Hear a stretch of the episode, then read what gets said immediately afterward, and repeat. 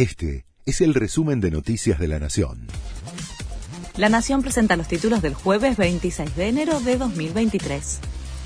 Comienza hoy el debate por el juicio político a la Corte. En la primera jornada empezará el análisis de los expedientes y se definirá el esquema de trabajo. La comisión debe establecer si los pedidos de juicio político son admisibles y allí el oficialismo tiene mayoría para hacer prevalecer su criterio.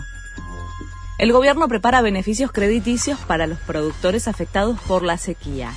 El secretario de Agricultura se reunió con las autoridades de la AFIP, la presidenta del Banco Nación, y hoy lo hará con los técnicos de las entidades que forman parte de la mesa de enlace.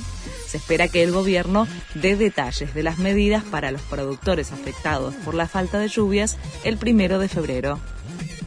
La Fiscalía y la querella pidieron perpetua para los ocho acusados por el crimen de Fernando Baez Sosa.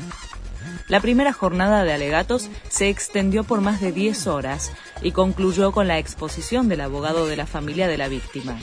Participaron todos, pegaron todos, mataron todos, dijo Fernando burlando al argumentar el pedido de la condena. Hoy, a partir del mediodía, será el turno de la defensa que encabeza Hugo Tomei. Ya ascienden a 16.000 los casos de gastroenteritis en Florianópolis y otras ocho playas. El origen del brote aún está en investigación. Sin embargo, desde el gobierno del estado de Santa Catarina sospechan de una combinación viral. Argentina sigue en la pelea del sub-20. La selección dirigida por Javier Macherano le ganó a Perú y revivieron las esperanzas.